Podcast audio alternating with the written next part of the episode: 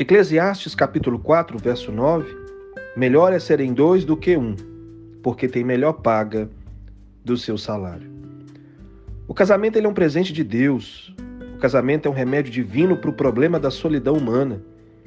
Depois de Deus criar todas as coisas e de dar nota máxima à sua obra, viu que não era bom que um homem estivesse só. Então criou a mulher e a deu por esposa, a fim de que ela fosse uma auxiliadora idônea uma companheira coigual. O casamento foi instituído para a felicidade humana. A felicidade do casamento, é claro, ela não é automática. Precisa ser buscada com inteligência e esforço. Tanto o marido quanto a esposa se esforçam para promover a felicidade na vida um do outro. O marido precisa amar a esposa com amor perseverante, sacrificial, santificador e romântico. O marido precisa amar a esposa como Cristo ama a igreja. Por outro lado, a esposa precisa ser submissa ao marido como a igreja é submissa a Cristo.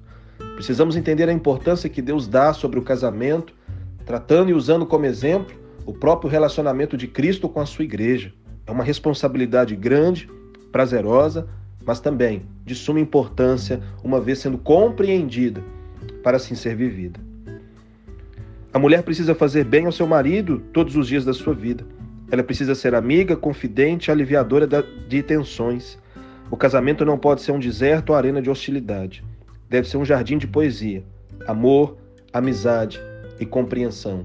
O casamento deve ser, uma vez construído dentro de um lar, o jardim de Deus, aonde a presença de Deus é real e aonde há de fato um cultivar diário, tanto do homem com a sua esposa, tanto da esposa com seu marido. Que os casamentos sejam enriquecidos pela presença de Deus.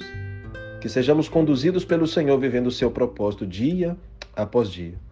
Viva a melhor quarta-feira da sua vida. E hoje nós temos culto renovo às 20 horas. Deus te abençoe. Tamo junto.